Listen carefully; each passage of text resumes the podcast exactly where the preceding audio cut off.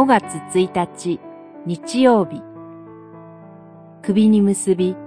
心の中の板に書き記せ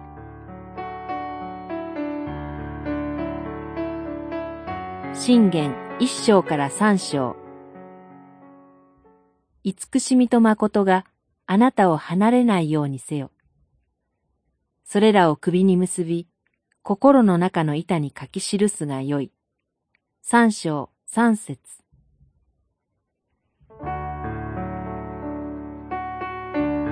慈しみと誠は、主なる神のご性質そのものであり、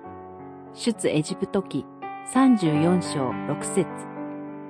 主が民に施してくださる素晴らしい恵みでもあります。それらが自分から離れないようにするためには、常に主を仰ぎ、御言葉に聞きつつ、祈りつつ歩むしかありません。そのため、首に結び、心の板に書き記すがよい、と命じられています。モーセが立法を民に授けた時も、主の言葉を自分の手に結び、覚えとして額につけ、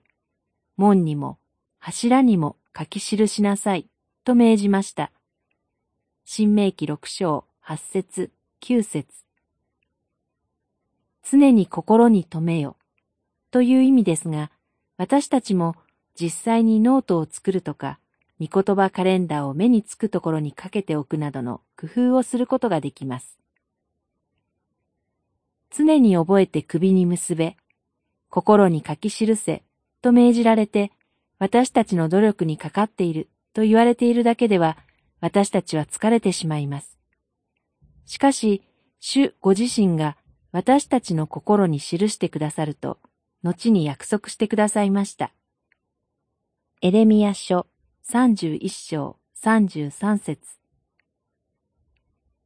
その慈しみと誠に満ちた約束が、主イエス・キリストが来られ、精霊が与えられたことによって実現したのです。